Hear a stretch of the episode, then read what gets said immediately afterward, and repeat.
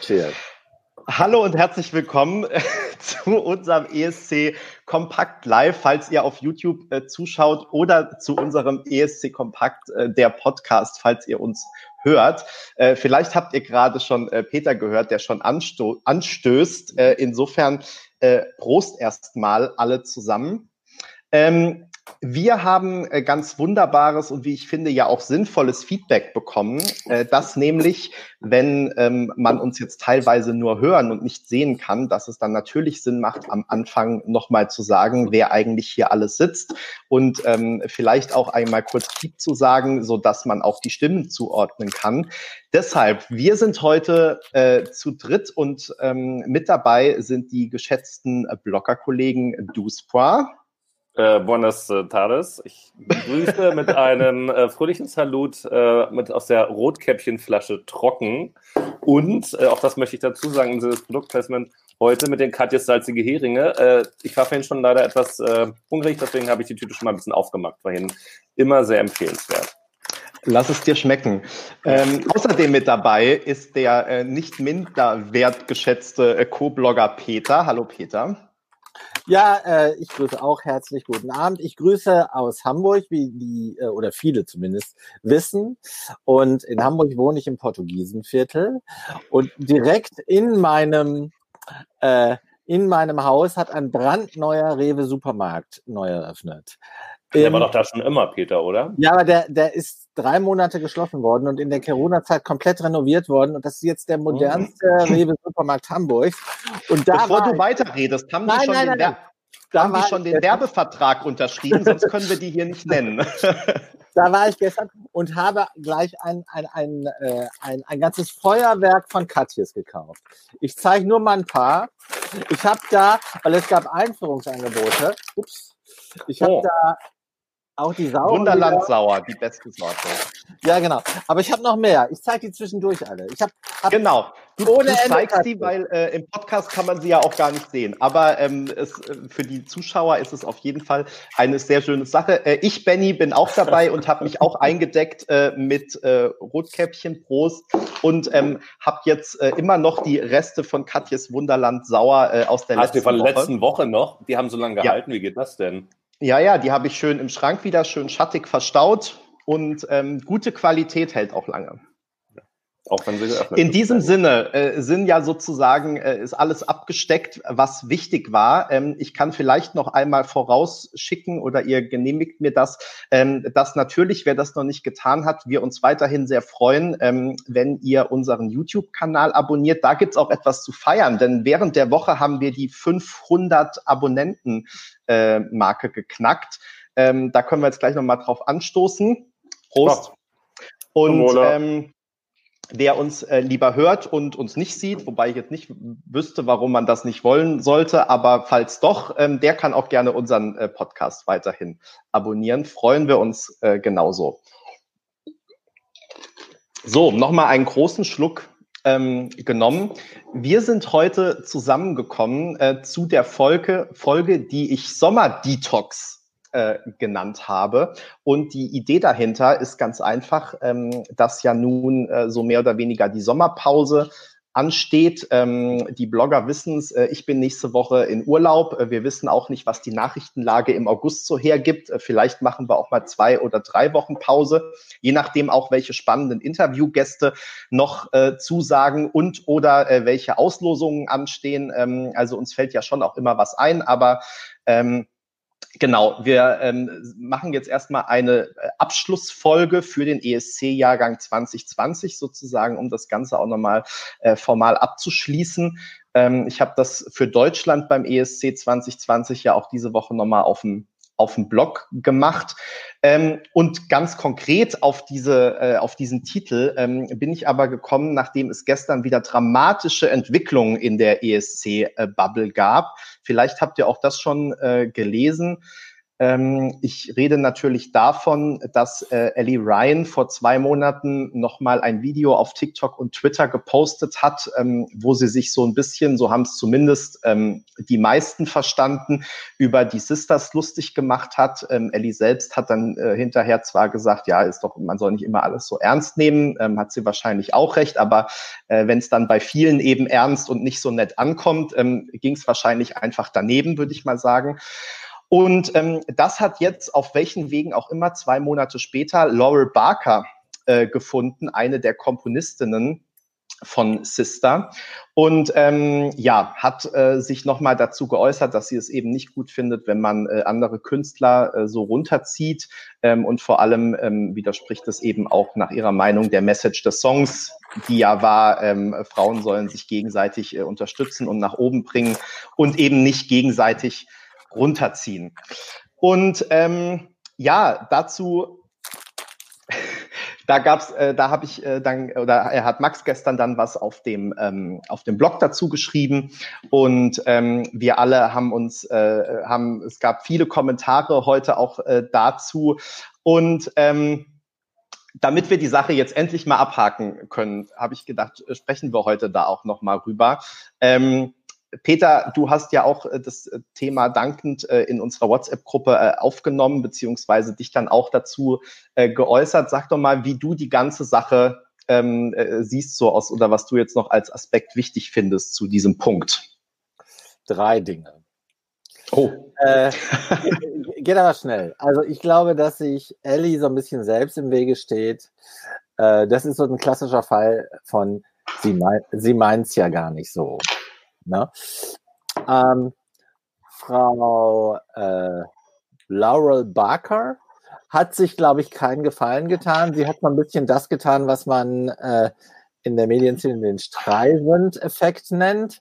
Das ist, ob ihr die Geschichte kennt. Barbara Streisand wollte mal auf einem kleinen Blog eine Luftaufnahme ihres Domizils, äh, die dort veröffentlicht war, verhindern. Die hatten wenige hundert Leute gesehen. Barbara Streisand ging dann gegen diesen Blog gerichtlich vor mit äh, großen Kanonen. Daraufhin erzählte der oder die Blogger davon und dann hatte Frau Streisand auf ihrem Anwesen zwei Millionen, also auf dem Foto ihres Anwesens zwei Millionen Klicks 24 Stunden später. Und genau das ist jetzt Laura äh, Barker äh, passiert.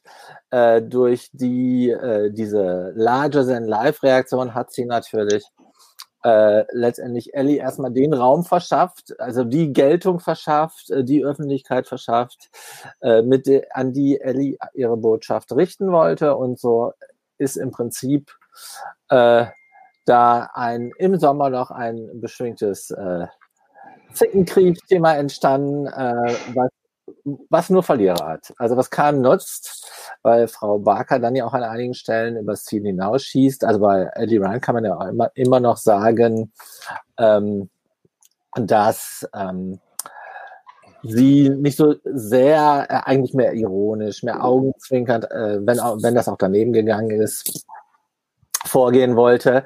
Äh, Frau Barker hingegen hob dann ja die ganz große äh, Frauen helfen Frauen äh, Plattform nach oben Ne? Hat dann aber am Ende gesagt, äh, dann wieder die Diskussion um den Song und um die Qualität des Songs, der halt maximal, und das, das finde ich schon, äh, finde ich schon hochgegriffen, maximal drei, äh, nee, äh, vier Minus ist.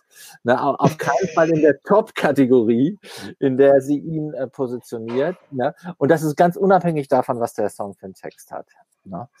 Also das waren dann so die Dinge. Was mir am meisten dabei aufgefallen war, ist, dass es nicht reicht, dann auch nochmal Eddie Ryan zu tadeln, sondern dann auch nochmal den NDR-Verantwortlichen. Das waren ja in der Tat alles Männer. Also äh, Christoph Belander war zu der Zeit Head of Delegation, Thomas Schreiber äh, AD Unterhaltungskoordinator und Wolfgang Rademacher, glaube ich, der Executive, äh, heißt der Rademacher. Also der, das war das ja vom Traumschiff, oder? Wolfgang Rademacher. der, der hätte mal das machen sollen. Der, der, der, der, der Chef von den Heavy Tones, der war jedenfalls der äh, Dahlheimer. Ja, ja. Der, der, der war ja da der äh, künstlerische Direktor äh, vom Vorentscheid. Also den hat, den dreien hat sie nochmal einen, die hat sie nochmal als unbelehrbar ähm, dort dargestellt und den nochmal einem beigebogen. Ne? Also kann man machen, muss man aber nicht, würde ich sagen. Ja, äh, Duspra, was hast du gedacht? Dachtest du bitte nicht dieses Thema schon wieder oder ähm, wie war so dein Gedanke dazu? Ähm, ich würde sagen, der Kollege Benny kann mich mittlerweile ganz gut einschätzen. Ähm, ich habe mich nämlich aus dieser ganzen Diskussion äh, auch in der WhatsApp-Gruppe rausgehalten, weil ich einfach nur zu Tode gelangweilt bin davon. Äh, also es ist so eine Geschichte, eine verpasste Chance, wieder und wieder aufzuwerben. Äh, damit tut man sich selber keinen Gefallen, damit stellt man sich ins Abseits und macht sich de facto unmöglich. Tut mir leid, Ellie, äh, wir nehmen den Tipp mit dem Handy und dem Eisfach nach wie vor gerne hin, ja, damit wir wissen, wie das läuft. Aber let it go. Let it go, let it go. Also äh, das, das, das geht nicht. So, ansonsten, ähm, jetzt zu Frau Barker, ähm, wie man es ausdruckt oder nicht ausdruckt. Ähm, ich habe etwas gelernt in den letzten Wochen, Monaten, jetzt nicht bei ihr, aber so generell bei diesen Themen. Ähm, auch äh, Female Empowerment, Black Lives Matters, äh, was weiß ich nicht, also alles auch ähm, letztendlich LGBTIQ-Geschichten und so weiter. Man kann es nicht oft genug und deutlich genug sagen. Und das gilt für jedes dieser Themen. Und insofern ist das grundsätzlich nicht verkehrt, das auch aufzunehmen. Barbara Streisand-Effekt hin oder her. Ähm, ob man damit dann immer sich Freunde macht, ist die andere Geschichte, ob das so positiv aufgenommen wird. Es ist aber durchaus wichtig, ähm, auf diese Themen, wo eben vermeintlich Minderheiten, das sind ja Frauen gar nicht, das sind ja eine rein quantitative Mehrheit, ähm, Nachteile haben, das auch zu benennen und durchaus auch darauf hinzuweisen, dass man da an einer gemeinsamen Sache arbeitet. Insofern ist da ähm, Any News gute News und notwendige News. Ob man jetzt unbedingt auf eine Ellie Ryan dann reagieren muss, ist halt die andere Geschichte, aber es zeigt, ähm, da finde ich, dass der R drin ist doch nicht so schlecht. Der NDR hat sich da wirklich nicht mit Ruhm bekleckert, in vielfacher Hinsicht. Und deshalb ist 2019 wirklich ein, ein trauriges Jahr ähm, oder ein ärgerliches Jahr. Und insofern auch nachvollziehbar. Aber jetzt an der Stelle, Ellie, Ruhe, ja. Komm gerne mit einem neuen Lied, bewirb dich, äh, wie auch immer. Vielleicht sehen wir dich ja auf der deutschen Bühne. Frau Barker werden wir auf der ESC-Bühne so oder so sehen. Und ähm, ansonsten Female Empowerment, Black Lives Matter und alle anderen äh, Geschichten einbeziehen. So, da bin ich heute mal sehr versöhnlich, finde ich. Ja, und sehr, sehr schön gesagt, wie ich finde. Das kann ich alles total unterstreichen. Ähm, ich wollte noch einen Aspekt ansprechen, den ähm, Peter, du so ähm, schon touchiert hast gerade, ähm, nämlich, dass ich wirklich teilweise überrascht bin, wenn ich die Dinge, die Ellie so schreibt und tut, auf Social Media lese. Ähm, weil ihr erinnert euch ja, es ist ja noch nicht allzu lange her, dass sie auch hier bei uns im Stream war mit ihrem ähm, neuen Album. Und ähm, sie ist doch einfach so eine nette und ich finde auch da gut, vielleicht, sie fühlt sich, glaube ich, da immer noch von den, von den Juries verarscht. Das kann man ihr, denke ich, auch nicht nehmen, aber sie hat das eigentlich bei uns im Stream ähm, relativ reflektiert und sozusagen eher zurückhaltend auch gesagt. Und ähm, ich bin wirklich immer ganz überrascht oder noch mal mehr, nachdem wir sie jetzt hier noch mal persönlich im Stream hatten, wie dieses äh, Bild eigentlich so auseinandergeht. Also wie sie sich in Social Media dann gibt und ähm, wie sie eigentlich zumindest äh, in den wenigen Situationen, die ich jetzt persönlich das Vergnügen hatte, ähm, wie sie da ist. Also da, das, diese Diskrepanz finde ich sehr auffällig und ähm, das komplette, ja nicht das komplette Gegenteil eigentlich, sondern ich, ähm, das äh, steht dann ja auch da im, im Beitrag, ähm, dass sozusagen stilvoll wie immer, weil schon nach den Nullpunkten in Tel Aviv und nach allem, was vielleicht da schiefgelaufen ist und so weiter und so fort, ähm, von den Sisters hat man äh, nie über irgendwen oder irgendwas ein schlechtes äh, Wort gehört äh, und nicht über die Nullpunkte und äh, nicht über ihre Mitkonkurrenten, die hinterher jetzt vielleicht neidisch waren oder auch nicht oder wie auch immer. Ähm, und jetzt eben auch wieder nicht, sondern da einfach drüber zu stehen und das ähm, an sich vorbeigehen zu lassen, ähm, finde ich, äh, hebt die beiden äh, nochmal sozusagen ein, zwei äh, Stufen höher, ähm, weil also die waren ja auch wirklich äh, super nett, äh, beide. Wir haben die ja auch da in Tel Aviv dann ähm, persönlich kennengelernt. Äh, Duspor, du hattest äh, die beiden ja auch schon in Amsterdam interviewt und ähm, das, äh, ja, äh, den beiden persönlich äh, lässt sich da ja überhaupt nichts vorhalten.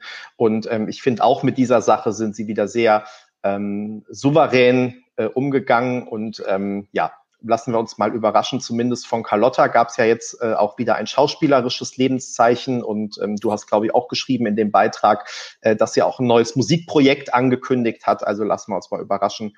Äh, da kommt ja irgendwann. Ja, mit dem neuen Partner, mit dem sie ja zusammenarbeitet. Mhm. Ne? Da werden wir ja wahrscheinlich einen, einen Blick drauf haben dann an der Stelle.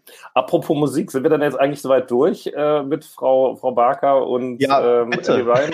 Ja. also ja. Apro Apropos Musik, ich möchte noch auf die Frage von Tina Meyer eingehen, ähm, die ich ja gefragt habe, ob ich eine E-Mail von ihr erhalten habe. Das habe ich in der Tat. Ähm, sie hat mich gelobt für eine Musikplaylist, die ich zusammengestellt habe, die es noch nicht den Weg geschafft hat zum äh, offiziellen ESC Kompakt Account, was ich mir nicht vorstellen kann.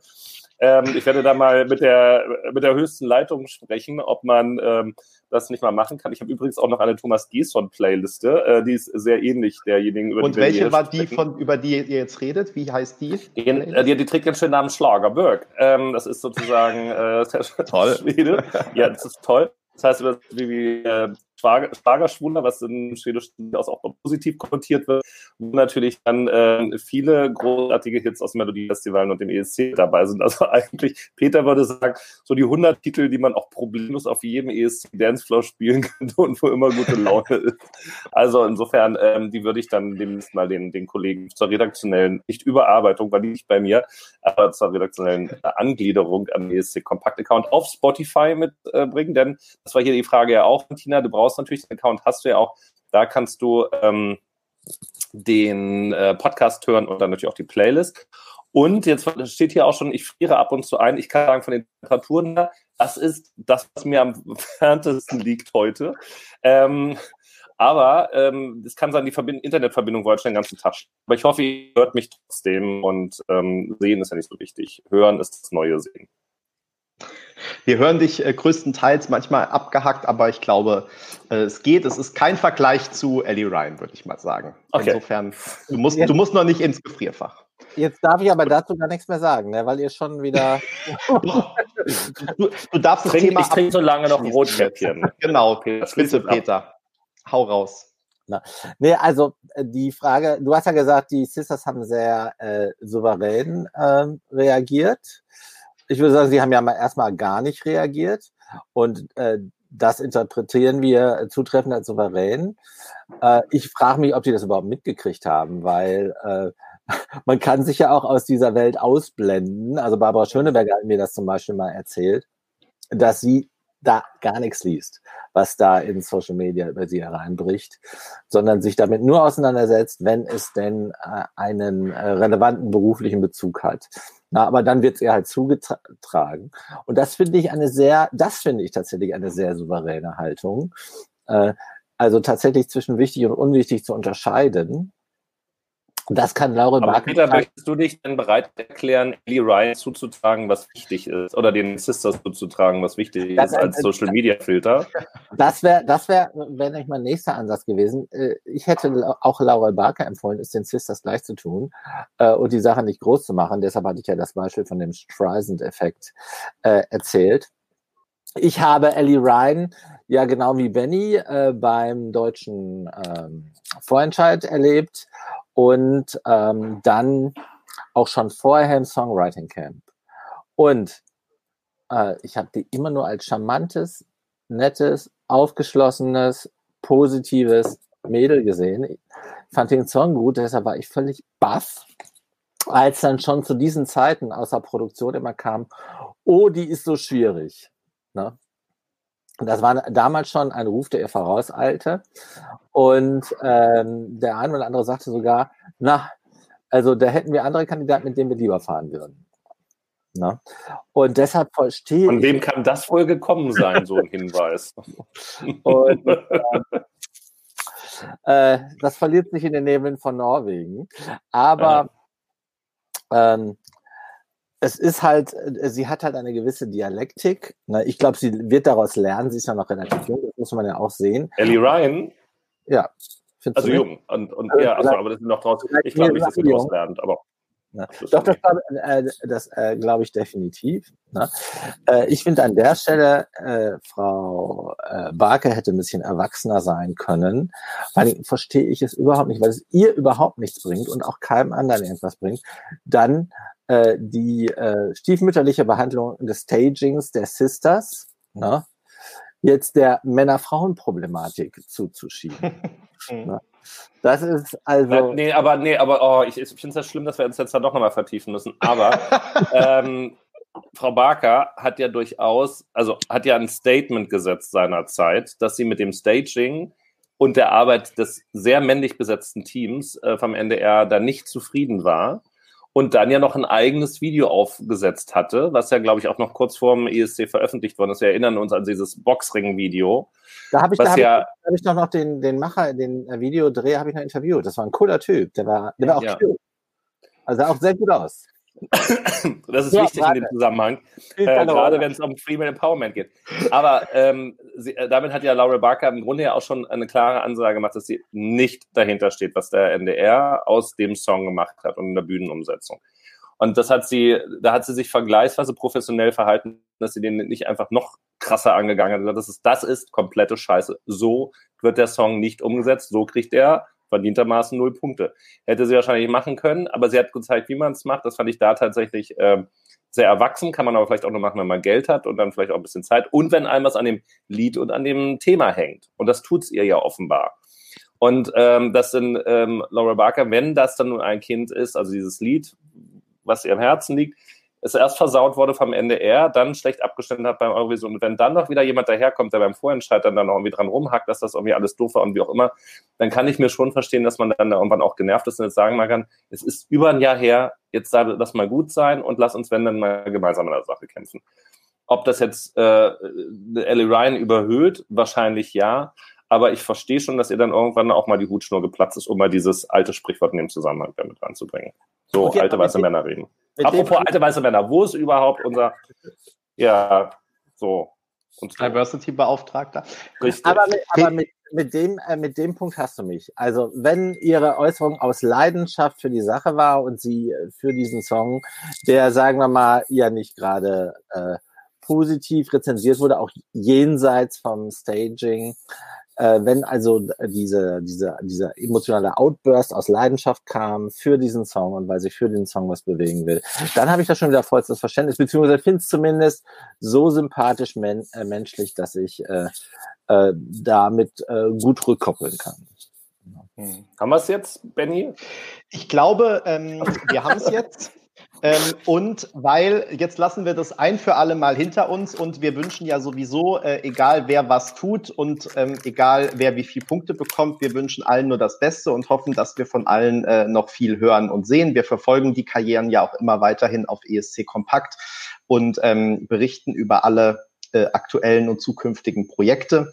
Insofern freuen wir uns da auch, wenn wir Leute wiedersehen, vielleicht ja sogar irgendwann auch im ESC-Kontext wen wir äh, wahrscheinlich nicht mehr zumindest nächstes Jahr im ESC-Kontext sehen oder vielleicht doch, ähm, ist Ben Dolic. Und das soll jetzt die Überleitung sein. Wir haben darüber schon vor zwei Wochen geredet, aber ich würde gerne mit euch nochmal so ganz allgemein, nicht nur auf Deutschland, sondern allgemein auf die ESC-Saison 2020 gucken. Ähm, ich habe jetzt äh, Ben sozusagen als Aufhänger genommen, weil ich doch fand, ähm, und das habe ich dann ja auch in, in einem Beitrag noch mal ein bisschen ausgerollt, dass mir der zumindest vorläufige Abschied etwas zu kurz kam. Also ich fand in dem äh, Newsregen der letzten Woche mit Junior Eurovision, mit dem deutschen Auswahlformat und so weiter, war eigentlich der Dank und die Wertschätzung für Ben, auch für das, was er reingelegt hat und ähm, wie er dann ja doch sich auch durch diese ganze Preseason mit den ganzen Online-Formaten und so weiter gearbeitet hat, ähm, fand ich, ist er so ein bisschen hinten übergefallen.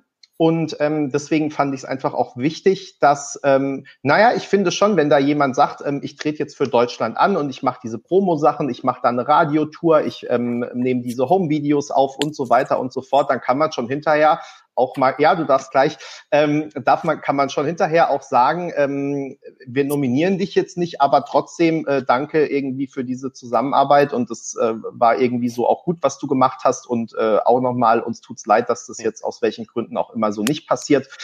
Ähm, Mir ist es ein bisschen zu kurz gekommen, äh, deswegen habe ich das nochmal als Aufhänger genommen, um abzuschließen. Und ähm, ich habe das äh, ganz dringende Gefühl, äh, dass Dusport dazu was sagen will, bevor wir dann doch äh, weg von Deutschland und hin zur Gesamt-ESC-Saison 2020 kommen. Ja, Benny, ich frage mich, was dich hier überrascht an der Stelle. also, die Frage ist doch mal ganz klar, von wem müsste denn dieses Dankeschön kommen? Das muss jetzt nicht gezwungenermaßen von der Community, von einem Fanblog oder von sonst wem kommen, sondern das muss mal bitte von denjenigen kommen, die ihn verpflichtet haben. Ich möchte an dieser Stelle an eine Levina erinnern, äh, an eine an Sophie, an eine Jamie Lee. Ich weiß nicht, ob die es noch damals immer noch mal geschafft haben, nach dem Event, äh, also nach dem ESC eingeladen zu werden. Ähm, in die NDR Talkshow als das höchste der Gefühle und die, die war ja nur auch durch Corona bedingt ausgesetzt, aber ich glaube, jetzt gibt's die ja wieder so mit, mit großem Abstand und allem. Ähm, ich bin leider nicht überrascht. Es zeigt wieder einmal, wie, I'm sorry, der NDR mit den Künstlern an der Stelle umgeht. Ich weiß nicht, ob es im Hintergrund ein Dankeschön gegeben hat. Das kann ich mir schon vorstellen, dass da mal ein Briefchen gab oder vielleicht mal Blumen oder ein Flasche Rotkäppchensekt oder ein paar Salzheringe hier von Katjes zum Beispiel. Ähm, aber es wird, und äh, da bin ich leider nicht überrascht, das ist, das ist kein guter Stil. Und das ist halt ähm, möglicherweise, aber auch Peter, kannst du vielleicht einmal was sagen? Vielleicht dann auch systemimmanent bei der Welt des Fernsehens, was immer wieder mit neuem Content, neuem Input bespielt werden muss. Und du bist immer wieder Wochen und Monate voraus vor dem, was da ist. Also du, du musst ja den Content über Wochen und Monate voraus planen. Und möglicherweise sind dann die Leute beim NDR schon wieder so weit in den nächsten Projekten drin, dass es für die dann gar nicht mehr wichtig ist, na, wieso der ESC ist doch jetzt abgeschlossen oder abgesagt, was interessiert mich das Geschäft von gestern, bin ich durch. Es ist keine feine Art, es ist keine schöne Art, aber ich bin leider nicht überrascht, nachdem, wie wir im letzten Jahr gesehen haben, wie mit den Leuten umgegangen wird. Hm. Ja, also äh, wie gesagt, mir ging es dann in dem äh, Beitrag eben auch eher darum, dass sozusagen das, äh, den Scheinwerfer auf Ben zu richten und nicht jetzt äh, darauf, wer das vielleicht eigentlich hätte tun sollen, wenn wir es nicht tun. Ähm, aber man hat schon auch an den ähm, Kommentaren unter dem Beitrag ge ge gemerkt, dass ähm, einige das so sehen wie du und ähm, sozusagen dann auch gesagt haben, gut, dass ihr nochmal so einen Beitrag äh, bringt jetzt zum Abschluss. Aber, ja, aber wir lassen doch eigentlich niemanden fallen, das hast du doch auch gerade gesagt. Also wir berichten mhm. weiter über die Sisters, wenn es da was gibt. Wir berichten über Jamie Lee, wenn sie bei einem Konzert in Hamburg auftreten will. Ich weiß gar nicht, ist das eigentlich Corona-bedingt abgesagt worden oder war sie da noch mit dabei? Ich glaube, das war schon darüber, vorher, oder? Über die Schauspielkarriere von, Karriere von Carlotta. Wir berichten darüber, wenn äh, Anne-Sophie wieder Musical macht.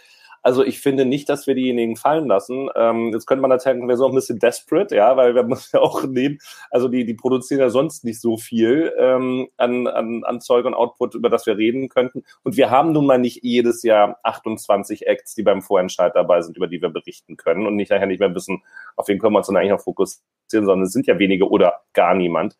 Und insofern ist das für mich jetzt selbstverständlich, dass wir natürlich dann darüber reden müssen. Wir können da gerne auch nochmal Danke sagen, aber wir begleiten die natürlich weiter. Wir begleiten mhm. aber auch eine Lu oder Bianca Schaumbock, außer es wird ja gesagt, die alten Leute erzählen vom Krieg. Und da finde ich, das muss auch mal gemacht werden, denn die waren Recken und die haben besser abgeschnitten als viele andere heutzutage ich glaube halt, dass es keine schwarze äh, Antwort darauf gibt. Also es gibt solche und solche Beispiele. Es ist natürlich immer auch so eine äh, Escape-Nummer. Äh, nach jedem äh, Vorentscheid äh, gibt's ja immer Sieger und Verlierer. Dann kommt in jedem, äh, auf jeder NDR-PK immer, wir kümmern uns weiter äh, auch um alle anderen und wir versuchen mit allen anderen auch weitere Projekte zu stemmen. Das kommt dann immer. Und es kommt auch natürlich, wenn dann das Kind im Brunnen gefallen ist und Deutschland drittletzter, vorletzter wurde. Wir äh, danken dem Act, der hat einen großartigen Job gemacht und wir werden weiter mit dem Act äh, im Gespräch bleiben. Nur die normative Kraft des Faktischen äh, sieht dann äh, anders aus. Äh, in der Regel kommt es dann nicht dazu oder sehr selten. Äh, es gibt aber äh, Gegenbeispiele, die sind aber tatsächlich dann häufig korreliert mit dem Erfolg des Acts. Ich war zum Beispiel, du Supon, du erinnerst dich, wir haben Roman Lob ein Interview gemacht, bei, als er beim CSD in Hamburg aufgetreten ist. Mhm. Wunderschöne Atmo da in der Außenalster, äh, haben wir mit ihm. Äh, Innenalster, aber ist egal. Ja, egal, Hauptsache Italien. Äh, stimmt. aber jetzt mal die Alster. Das war die Alster. Das war ein ich nehme alles zurück, es war mir Jungfernstieg. Und da erzählte er nicht, Mensch, neulich hat mich noch Thomas Schreiber angerufen, hat gefragt, wie es mir geht. Also der hatte aktiv dann noch den Kontakt zu Roman gesucht und der hat ja auch richtig gute Sachen gemacht. Der hat ja in Friedrichstadt in Berlin ein großes, äh, eine große Show äh, gespielt, äh, macht auch weiter Musik. Also richtig gut. Das fand ich damals super sympathisch, ne? Äh, weil da hast du was, hat es mal vom Künstler selbst gehört, dass er sich äh, auch in, im Nachhinein wohl ähm, aufgehoben fühlte. Und jetzt passiert ja eine Menge mit Michael Schulte auch. Der fand ja jetzt auch mit der Moderation äh, während der, der nicht äh, ESC-Show, sondern der Satzshow äh, war er dabei. Also es gibt ja durchaus auch ähm, Gegenbeispiele dafür. Und dazu gehören ja auch immer zwei. Ich, du weißt ja auch gar nicht, ob die Künstler dann, ob, dann im Einzelnen das auch immer wollen, weil, äh, was äh, ähm, der NDR ihnen dann offerieren kann. Also das wird immer differenziert sein. Da glaube ich nicht, dass die Antwort so schwarz-weiß ist. Es ist aber halt mehr eine Stanze. Wenn du dann da, da ist der Schlamassel da, ne? Äh, dann sagst du natürlich, es liegt nicht am Künstler, und sondern es liegt an allem Möglichen. Also bei Cascada lag es ja, glaube ich, an Frau Merkel, ne, als es da nicht funktioniert hat. Und Wobei den Song habe ich gestern wieder gehört, habe gesagt, eigentlich ein Meisterwerk. Ja, also und das gewinnt. Das, das, das ist ja, ja ohnehin halt. Aber auch da hat es mit dem Bodennebel nicht geklappt. Ja. Der Bodennebel sollte ja bis zur Treppendecke gehen, aber hat irgendwie nicht funktioniert in der Halle. Aber das, das sage ich immer jedem Künstler, äh, schon immer im Vorwege, wenn du schon ahnst, das wird nicht viel. Äh, du hast trotzdem Geschichte geschrieben, trotzdem werden dich Millionen Menschen dafür nie vergessen und äh, schätzen, wertschätzen. Du bist äh, eine große Nummer in der SC-Geschichte und wir haben ja, die Diskussion hatten wir ja neulich, auch viele Beispiele von Songs, die echt nicht gut abgeschnitten haben, die jetzt Klassiker sind. Auch gerade ja. deutsche Songs. Ne? Marianne Rosenberg ist zum Beispiel, ne? oder auch Joy Fleming wurde 17. und hat eigentlich den größten Kultschlager, den der ESC in Deutschland je hervorgebracht hat, erschaffen. Also insofern äh, es ist alles gut äh, am Ende des Tages. Ich finde, äh, dass wir da einen Top-Job machen, by the way. Also ich mache das ja gar nicht äh, vordringlich. Ich finde, Jetzt müssen wir uns auch mal selbst loben. Ja, ja. Also ich lobe ja nicht mich, sondern äh, äh, andere Blogger, also wie, äh, wie liebevoll sich Florian zum Beispiel immer der Karriere von Ann-Sophie widmet äh, und der breiten Raum gibt. Also wir vergessen äh, die Künstler nicht. Na, und äh, ich finde auch, dass wir das, äh, dass wir da sehr, sehr angemessen mit umgehen. Wir, wir sagen, was wir denken, das sollten wir auch weiter tun. Aber trotzdem ist das Glas immer, wie ich an der Stelle dann sage, halb voll. Cheers. Und äh, unsere Zuschauer. Und die Flasche, können, die Rotkäppchenflasche auch übrigens. Genau. unsere, unsere Zuschauer können auch immer deinen Satz schon von sich aus vervollständigen. Hier steht schon der Kommentar, bei Peter ist das Glas immer halb voll. Matthias. Ja. ähm, ich ähm, wollte dir jetzt gerade noch beipflichten, Peter, und vor lauter das Glas ist halb voll, habe ich jetzt vergessen, zu welchem Punkt ich dir eigentlich beipflichten wollte. Äh, also natürlich, dass wir einen super Job machen, aber auch zu dem, was du äh, vorher gesagt hast, was ich jetzt vergessen habe. Äh, wir lassen es einfach. Titel, die nicht so gut abschneiden, äh, zu Ach so, können genau. Und, und, und ich finde, frag mich einfach. ja, danke, ähm, und ich, ich glaube ja sogar, ähm, dieses Jahr noch mal ganz besonders. Ne? Also auch das ähm, haben irgendwie schlaue Leute jetzt schon in den Kommentaren geschrieben. Deswegen ähm, ich wärme das jetzt nur noch mal auf. Aber es ist ja tatsächlich so, dieser eine Künstler, der für Deutschland antreten sollte, bei dem ESC, der abgesagt wurde, äh, vorerst und hoffentlich für lange Zeit der einzige in der Geschichte, ähm, zusammen mit noch einer Handvoll anderen, äh, die verhinderten e deutschen ESC-Teilnehmer, ne, weil nicht qualifiziert oder weil disqualifiziert oder wie auch immer. Ähm, das ist natürlich schon nochmal was ganz Besonderes. Und ähm, vielleicht, wenn man dann in fünf oder zehn Jahren zurückschaut, sagt man auch, ähm, wir wissen nicht, wie Violent Thing abgeschnitten hätte, ne, aber ich glaube im Zweifel ähm, ist sowas eventuell für eine weitere Karriere oder auch um dann präsent zu bleiben oder so sogar äh, noch hilfreicher, als wenn man irgendwo im grauen Mittelfeld am Ende landet. Ne? Also es ist jetzt schon ein Alleinstellungsmerkmal und klar, Ben hätte sich das wahrscheinlich anders gewünscht und wir alle hätten uns das anders gewünscht. Ähm, aber ich, er wird halt für immer der sein, der ähm, wegen Corona nicht auf der ESC-Bühne ähm, stehen durfte. Und insofern wird er auch in der ESC-Geschichte ähm, von der er halt einfach ein Teil ist, aber hat dadurch nochmal einen äh, ganz speziellen Platz. Duspa. Genau. Darf ich erst oder Peter war das? Ähm, ja, bitte. Also ich hab, ich hab ja für, die, für die Hörer, ich habe mich gemeldet. Ich war kurz davor zu schnipsen wie in der Schule. Ähm, ich möchte kurze Gedanken, die Älteren unter uns werden sich erinnern, das Jahr 1996 zurückführen. Ähm, da haben wir einen ähnlichen Fall ja schon mal gehabt, ähm, nämlich, äh, dass Deutschland nicht das erste, also bis dahin das erste und einzige Mal nicht beim äh, Finale oder bei der großen Show mit dabei war. Damals gab es ja noch nicht ähm, die beiden Halbfinals und noch nicht die Big Five-Regel, die ja dann danach auch eingeführt worden ist, ASAP. Ähm, und da hatte den Vorentscheid ja Leon mit Planet of Blue gewonnen. Und insofern möchte ich jetzt einmal ganz kurz deine Argumentation, Benny, doch ein bisschen in Frage stellen. Ähm, also ja, genau, Sofa-Reporter schreibt es auch schon.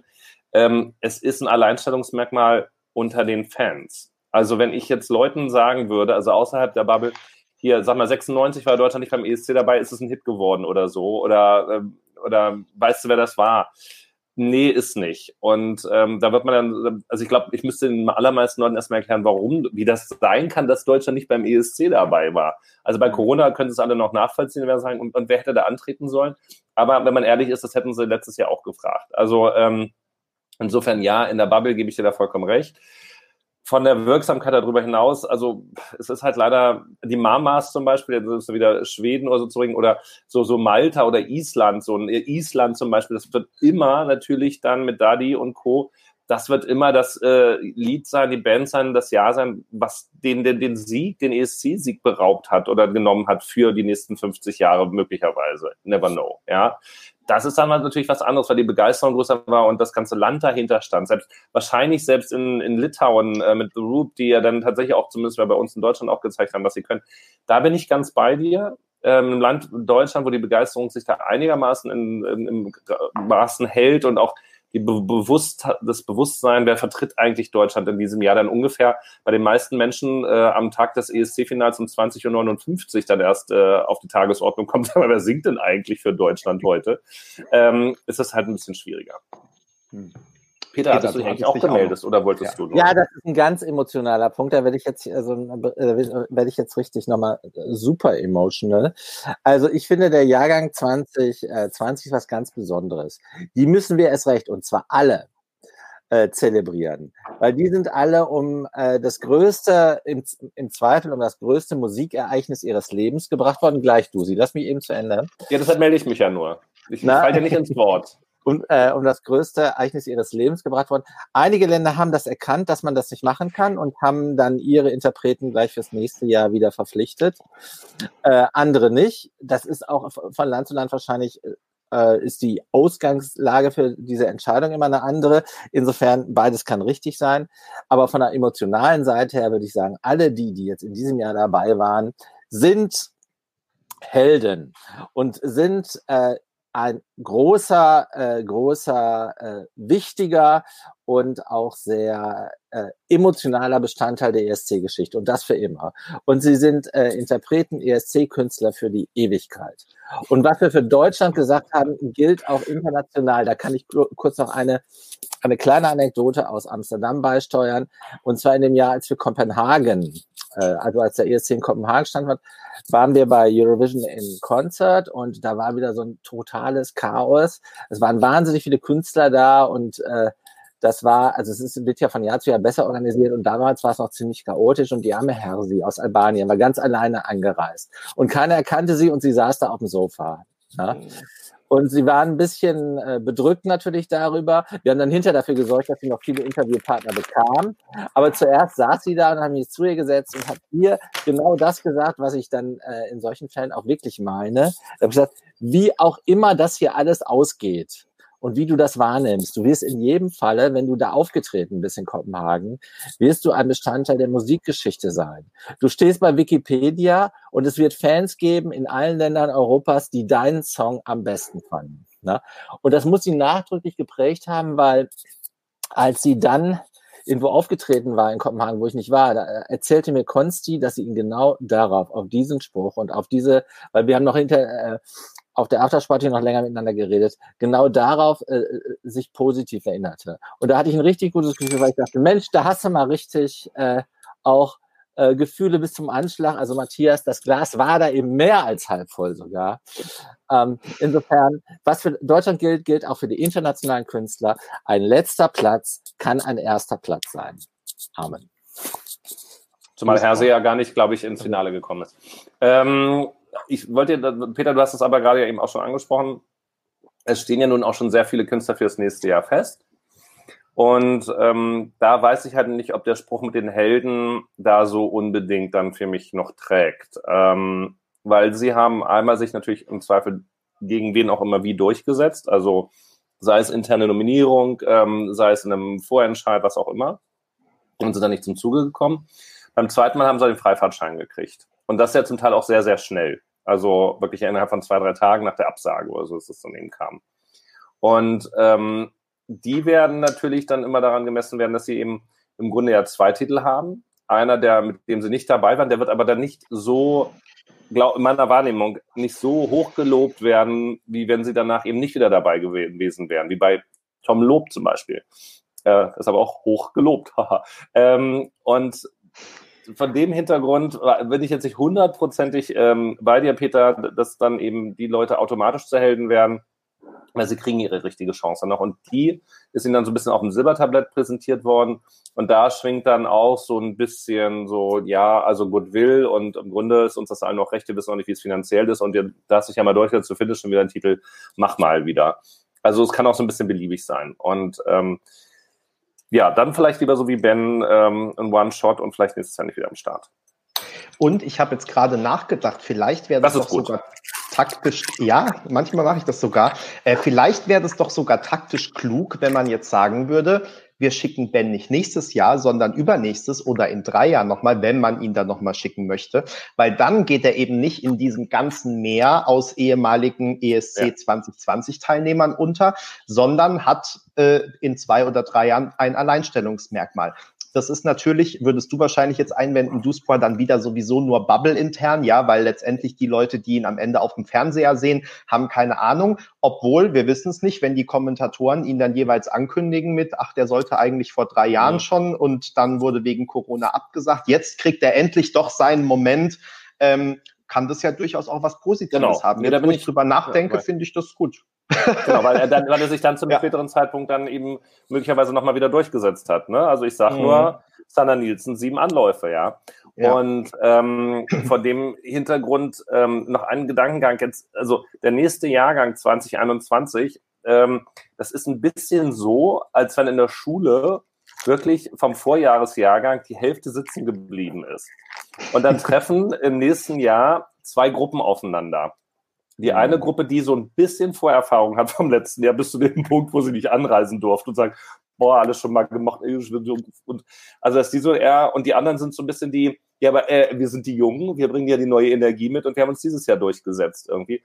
Und ich befürchte, dass halt eben diese allgemeine Verbundenheit, Peter, die du ja auch mit Hersi in dem Beispiel eben angesprochen hast, dass die möglicherweise dadurch nicht entstehen kann, weil es eben so eine Zweiklassengesellschaft ist. Die dann, und gerade weil es eben so viele sind, die ja von aus diesem Jahr wieder äh, da mit dabei sind. Also Hälfte, Hälfte ja fast, ne? Also mhm. wahrscheinlich.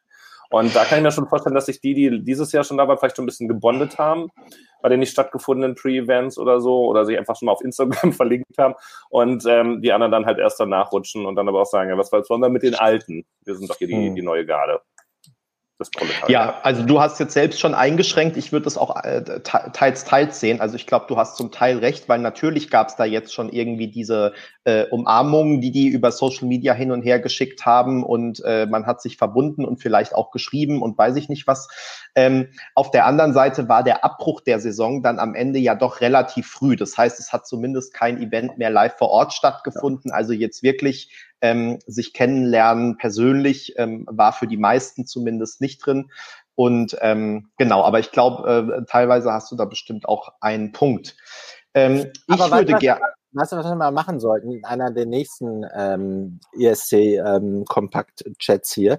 Wir laden mal, noch mal ein paar ehemalige ein und fragen die, ob die eigentlich noch Kontakt haben zu irgendwelchen Leuten, die sie damals äh, kennengelernt haben. Du ja. meinst so an Sophie zum Beispiel, ob sie noch mit den Make-Makes noch äh, Kontakt hat? Zum Beispiel. Na? Die Make Max überhaupt, dass du die erwähnst. Ja. ja. Oder mit, mit Monty. mit Monty. Wusste, habt ihr mitgekriegt, dass Monty schon wieder Vater wird? Ja. Nee. Habe ich sehr ja. gefreut. Ja, hat ein schönes Video gepostet. Mons. Und ich, was ich aber nicht ganz verstanden habe, weil ich dachte mit seiner Frau, mit der Britte, mit der er zusammen ist, die haben erst den Alfred, also erst das erste Kind gehabt und kriegen jetzt ein zweites, aber auf diesem einen Bild war denn noch ein anderes Kind. Kann das sein, dass die Frau von Mons vorher schon Ja. ein Kind mit in die, in Ja. die Beziehung gebracht hat? Ja. Ah, okay. Und dann, by the way, ganz kurz das Off-Topic, ähm, weil heute ja Was viele ist Geburtstag eigentlich haben. mit Molly Sandén? Nee, warte, bevor wir zu Molly Sandén kommen, muss ich erstmal zu Olli Sandén kommen. Dann. Zu Olli war der letzte Woche ja bei uns im Chef, der hat ja heute Geburtstag. Liebe Geburtstagsgrüße nochmal über diesen Kanal. Prost, Olli. Äh, genau, hoch soll, hoch soll er leben, Salut. Ähm, und ähm, apropos eben Kinder, es haben ja heute oder gestern auch ganz viele Königskinder Geburtstag. Und da war einer von denen, von dem Joachim von Dänemark, ist heute 18 geworden. Und da ich dachte, was ist das alles für, für Patchwork-Familien? Und wie alt die ersten schon geworden sind und wie die dann schon total lustig aussehen. Aber das bin ich jetzt irgendwie nur drauf gekommen, Es weil Mons der Vater gegeben. geworden ist und Mons möglicherweise noch Kontakt zu den Megmets hat. Und dann möglicherweise auch zu Ann-Sophie. Also da gibt's jetzt so viel drauf zu sagen. Also als erstes mal die Make-Makes, die sahen richtig top aus. Gehört hier nicht hin, aber sollte man mal sagen. Mons aber auch, oder? Allein damit Matthias sich freut, dass wir ähm, Äh, am Mons, Mons ist breathtaking, der ist ja hier hinter mir gerade. Ich kriege das jetzt wahrscheinlich nicht so schnell hin, aber machen wir gleich. Ich muss mich jetzt erst auf das, was ich noch sagen will, konzentrieren. Also, Mons wird sicher ein super Vater. Na? Er ist ja schon Vater, aber Doppelvater oder Dreifachvater. Aber was nicht untergehen darf. Heute hat Olli Geburtstag, dem haben wir schon gratuliert. Aber jetzt ist ein äh, Blogger Geburtstags äh, diese Woche. Leute, wenn ihr morgen Glückwünsche loswerden wollt, du super, wird morgen ein Jahr jünger. Richtig. Und übermorgen sollten wir auch hier nicht äh, unerwähnt lassen, wird Janni, äh, einer unserer Kompagnons vom Prinzblog, auch nochmal ein Jahr besser, schöner, glücklicher, fantastischer. Ne? Das sind die Krebse und Löwen hier alle. Wir haben hier ein äh, nicht nur Löwen. Königskinder, sondern auch die ESC. Der Olli ist noch Krebs. die ESC-Königskinder feiern äh, auch. Also So, denkt dran zu gratulieren. Na, wir, äh, es äh, hören bestimmt auch ein paar aus der Entourage zu oder sehen uns zu. Wir haben eine wunderbare Geburtstagswoche. Du super nochmal von hier aus, aus Hamburg nach Mallorca. ich muss, Dankeschön, ich muss ja noch, äh, äh, warte, vier Stunden, 15 Minuten erstmal durchhalten. Aber dann werde ich nochmal mit Rotkäppchen anstoßen, möglicherweise. Ne, aber Sehr trotzdem. schön. Dankeschön. Oder hier, wie heißt das, wie heißt das hier, dieses Kava? Kava hole ich mir dann. Nein, Genau. komm- komm gut rein, wollten wir noch Danke, sagen. danke. So, zum Wichtigen zurück. Komm gut rein. Das, wieder was Neues gelernt für Geburtstagsgrüße. Ähm, ich habe hab, hm, ich, ich glaub, dachte eher, vorher gratulieren ist schwierig ein bisschen, aber wir machen es ja Nee, nachher auch nochmal. Insofern ja. ist äh, ähm, Meistens bin ich, Ich- zu spät, diesmal bin ich mal zu früh. ich wollte euch eine Frage stellen. Ja. Ähm, um mal wieder zum Thema zurückzukommen. Ähm, wir haken jetzt Deutschland so ein bisschen ab. Ähm, wir wollen heute ja die ESC-Saison 2020. Wie gesagt, jetzt kommt irgendwie so ein bisschen Sommer und dann ab 1.9. geht ja offiziell schon wieder die neue Saison los. Ähm, um die abzuschließen, habt ihr denn so ein, zwei Dinge, die euch vielleicht abseits von Corona, weil ich denke, das wird jedem im Gedächtnis bleiben, die euch so im Sinn bleiben von diesem Jahrgang? Also wo ihr entweder sagt, das war ganz besonders toll, das war ganz besonders schlimm, das ist äh, so ein Moment für die Ewigkeit, das ist ein Song, den ich noch in zehn Jahren hören werde. Ähm, also habt ihr aus diesem Jahr irgendwie Sachen oder was, was ist euch jetzt spontan auch im, im Kopf, wenn ihr so die letzten ähm, Ja, Benni, wenn du so Monate- fragst, wenn du so fragst, dann hast du doch eigentlich schon was für dich im Kopf. Fang du doch mal an. Ich fange mal an. Wir müssen ja nicht immer wir anfangen und du räumst danach auf, sondern kannst ja mal. Jetzt räume ich mal vorher ab. Ähm, Richtig. Genau. Also, ich habe als ähm, ganz besonderen Special-Moment die ähm, deutsche Präsentation Unser Lied für Rotterdam in Hamburg. Einfach weil das der Tag war, an dem wir äh, als Blogger da zusammengekommen sind, ähm, zusammen diesen Tag erlebt haben und ähm, ja, auch da zusammen dann äh, hinterher die Show geguckt haben. Und ähm, das war einfach so wirklich vor Ort Feeling. Deswegen ist es für mich ganz persönlich ähm, jetzt äh, über die Show ist ja alles gesagt, äh, ähm, wie die, was die so für Stärken und für Schwächen hatte. Ähm, aber einfach da äh, mit euch zusammen gewesen zu sein, das fand ich wirklich schön und das hat halt dieses ESC-Blogger-Feeling für mich äh, am ehesten in dieser Saison äh, gehabt. Wenn ich zurückkomme, ganz besonders äh, surreal eigentlich finde ich dieses ähm, äh, Mellow-Wochenende, wo ja irgendwie in Dänemark dann schon Zuschauer äh, verboten waren. In Schweden waren wir noch mit 30.000 in der Halle und gleichzeitig hat man irgendwie in der Woche vorher, als sich das so angedeutet hat, auch fast täglich dann vielleicht doch mit einer Absage gerechnet und wusste nicht, fliegt man da jetzt hin oder nicht, fliegt man hin und dann wird das ganze Ding abgesagt oder zumindest halt ohne Zuschauer äh, aufgeführt. Ähm, das und ja, wie gesagt, einfach nochmal letztendlich dieses Wochenende so ganz normal verbracht zu haben und dann in der letzten Woche, äh, in der nächsten Woche, weil da war ich dann eben auch wieder in Berlin ähm, und da war das wirklich so ganz extrem, weil so von Tag zu Tag alles unsicherer wurde und ich gar nicht mehr wusste, komme ich überhaupt mit dem Zug noch aus Berlin zurück äh, letztendlich irgendwann. Also ähm, wie sich das wirklich dann innerhalb von sieben Tagen auch so zugespitzt hat, ähm, das ist mir in Erinnerung geblieben. Und ähm, ja, was, was ich gerne gewusst hätte, wirklich, ähm, wir werden es nie erfahren, aber zum einen, wie der deutsche Beitrag abgeschnitten hätte jetzt tatsächlich, äh, das hat ja so eine Entwicklung durchgemacht in den letzten Monaten, was da prognostiziert wurde, und aber auch, wie der Schweizer Beitrag abgeschnitten hätte. Also John ist ja so auf der Wettquoten- und Beliebtheitsleiter äh, peu à peu nach oben gestiegen ähm, und hat dann auch bei den ähm, Online-Events äh, bewiesen, dass er diesen Song fantastisch live singen kann. Ähm, und ich glaube, das wäre, hätte auf jeden Fall gut abgeschnitten in Rotterdam. Und wie gut, ähm, das hätte ich gern gewusst. Aber vielleicht ähm, hat er ja was ähnliches dann nächstes Jahr im Gepäck und kann das zumindest noch so ein bisschen nachholen, zu zeigen, äh, wie er denn dann da äh, abschneidet. Also ich hoffe, er hat nichts ähnliches im Gepäck, weil äh, ich ja den Hype um äh, Répondez-moi nie verstanden habe. Ich, ich müsste jetzt nochmal gucken, ob es bei mir auf dem letzten oder vorletzten oder drittletzten Platz ist. Äh, ja, in, wie, in wie meiner, Niederlande meiner im letzten Jahr. Also. Nee, wobei ich sehe gerade, es ist gar nicht äh, auf dem letzten. Also äh, ich bin aber auch nicht dafür bekannt, dass ich den, den Riecher habe. Das, äh, das sage ich auch immer ja frei heraus. Also ich wäre auch nicht gut geeignet für die Eurovision-Jury. So viel äh, Selbstreflexion ist dann mit dabei. Ähm, Dabei wollten wir doch nächstes Jahr eine ESC Kompakt-Jury draus machen, eigentlich. Die können wir gern machen, aber ich sag dir gleich, uh, I'm not good at it.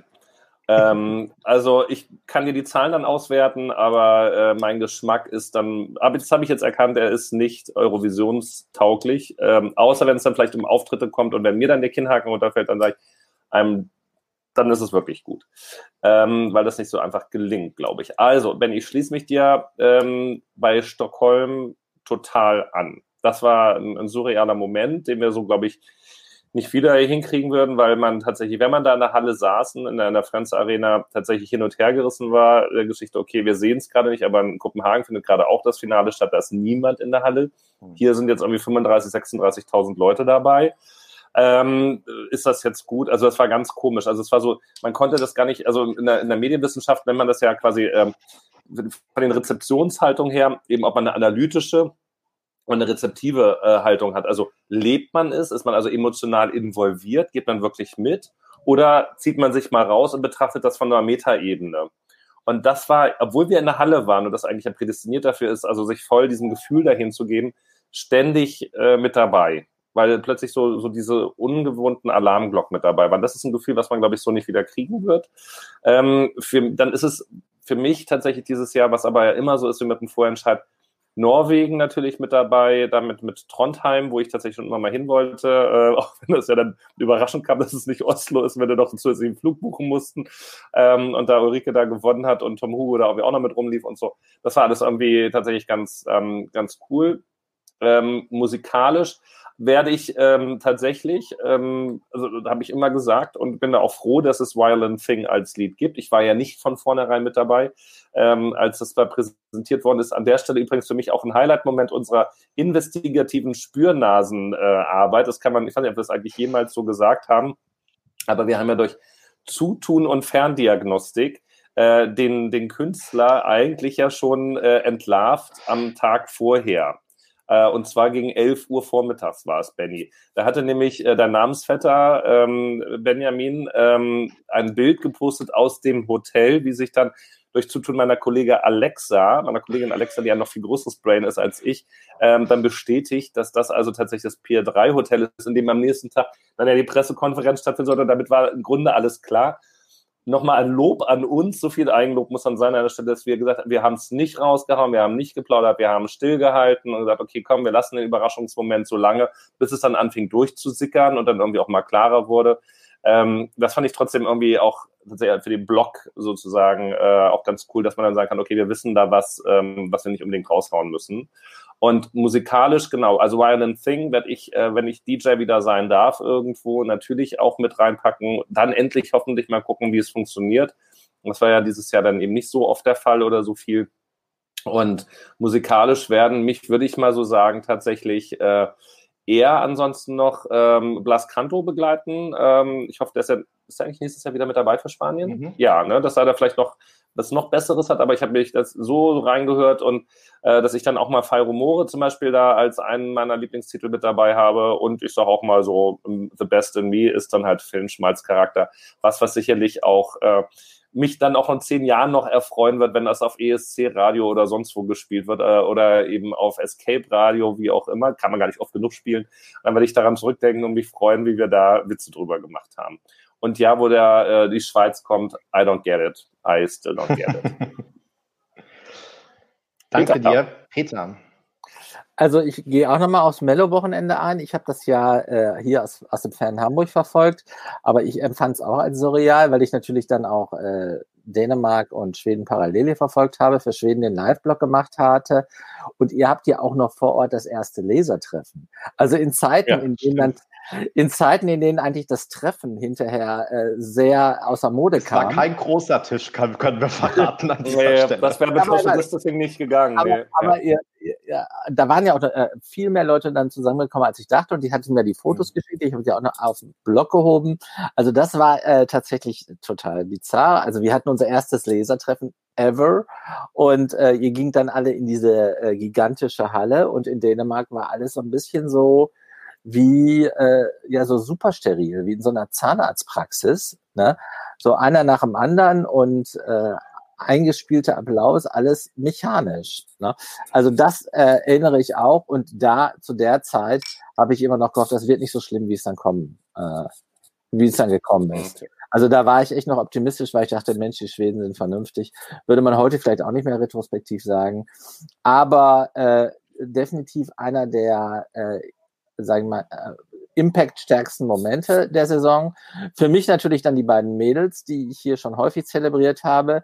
Äh, Samantha Tina wegen ihrer Ausstrahlungskraft und ihrer, äh, sagen wir mal, Extrovertiertheit und ihrer, wie soll man sagen, also dieser Anything Goes-Attitüde und richtig musikalisch bin ich völlig geflasht von Anna Solic.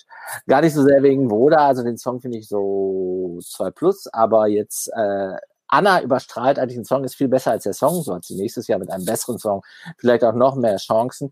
Aber ich habe von der, die hat ja immer, ich habe ja viele Home-Concerts äh, live äh, mit Live-Blog begleitet, auch den Vivi-Blog und äh, die spanische äh, Party. Und da hat sie ja äh, mehrfach äh, würde ich sagen, Barklassiker gesungen. Ich glaube, I've Got You Under My Skin war einer und die ist einfach, die war sensationell. Ja.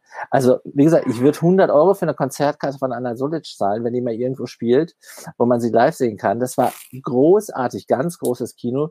Für mich äh, eine Top-Entdeckung. Deshalb bin ich auch mega froh, dass sie nächstes Jahr wieder dabei ist. Ich möchte noch eine Sache anfügen, weil das hier tatsächlich auch jetzt schon mehrfach in den Kommentaren auftaucht und wir das so ein bisschen verdrängt haben, weil für uns ja so ein bisschen die Saison gefühlt endete mit der Absage des ESC, ähm, was sicherlich nachhängen wird. Ähm, ist jetzt für mich gar nicht, also ich hatte vorhin auch nochmal überlegt, als Benny, als du anfingst, ob ich den, den eigentlichen Finalabend nochmal mache mit dem deutschen Vor also mit der, dem deutschen Finale und mit Stefan Raab als der Gegengeschichte. Das wird sicherlich auch hängen bleiben und man wird darüber sprechen, allein weil es ja das dann wieder geben soll, ähm, auch nächstes Jahr.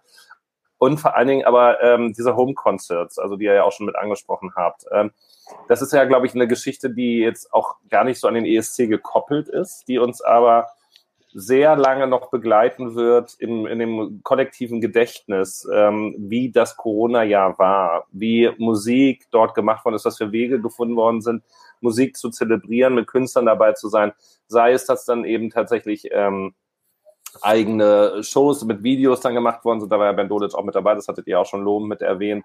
Ähm, also was es da für, für unterschiedliche Ansätze gab, die Home Concerts, die dann auch von der EBU da ja mit, mit vorangetrieben worden sind.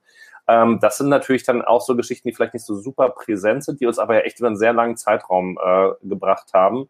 Jetzt so ein bisschen abgenudelt sind, ne? Und jetzt würde es so ein bisschen aufgesetzt wirken, aber in der damaligen Zeit echt äh, ganz gut gefasst haben. Und ich glaube, wenn das mal wieder auftaucht, und man vielleicht auch eine Retrospektive nächstes Jahr beim ESC, wenn ich jetzt zum Beispiel an Rotterdam mitarbeiten würde, würde ich sagen, mache mal einen Rückblick auf letztes Jahr, ähm, dann könnte man da vielleicht die schönsten Momente mit äh, Samantha Tina zum Beispiel zusammenschneiden, wie sich die Künstler dann äh, trotzdem gebondet haben und wie sie versucht haben, mit den Fans zu interagieren. Und äh, so gesehen natürlich eine, eine tolle Herausforderung, dass eben mal nicht nach alles Schema, nach Schema F lief, sondern man eben auch neue Wege finden muss. Und dank Internet das ja auch ging. So wie wir jetzt hier zusammen sein können. Ich habe auch noch eine Bonuserinnerung, Benny. Und das ist aus. die Wiederentdeckung von Molly Sunday. Ja. Nicht zuletzt dank der Fire Saga, aber wir haben ja auch Molly hier als ganzheitliche Person schon zelebriert. Ich finde, Molly sollte zukünftig auf unserer Seite einen prägenden Stellenwert bekommen. Kein ESC-Kompakt äh, Diskussionskreis äh, wie dieser sollte äh, Molly Sandén auslassen. Wir sollten regelmäßig über Molly Sandén reflektieren. Peter, diese Aufgabe ob, äh, obliegt ganz dir. Ähm, ja. Du wirst das möglicherweise dann vorantreiben. Ansonsten können wir in das nächste Thema gehen, Benny. ich würde sagen, Peter schreibt mal noch ein äh, Porträt für den, für den Blog über Molly Sandén. Das habe ich tatsächlich auch im Kopf gehabt die ganze Zeit. Ähm, Peter, wenn du dich dem annehmen möchtest, schön. Sehr gut. Ich muss ja noch mal über das Auswahlverfahren von Anna Solic Song schreiben. Das wollte ich am Wochenende tun. Dann packe ich dann Molly noch einen Tag später hinterher. Aber hier Thilo mit wow. Bobby schreibt, gibt es Neuigkeiten von Molly? Ach, das ist nur als Frage formuliert, so viel Fragezeichen. Ja. Ich dachte, es gibt welche, aber so, ähm, we will see. Wenn, wenn es keine gibt, denken wir uns welche aus. Ein, äh, eine Leserin oder ein Leser hat heute einen sehr, sehr langen Kommentar äh, geschrieben wie wir es hinkriegen könnten, dass Molly wirklich für Deutschland antritt im nächsten Jahr.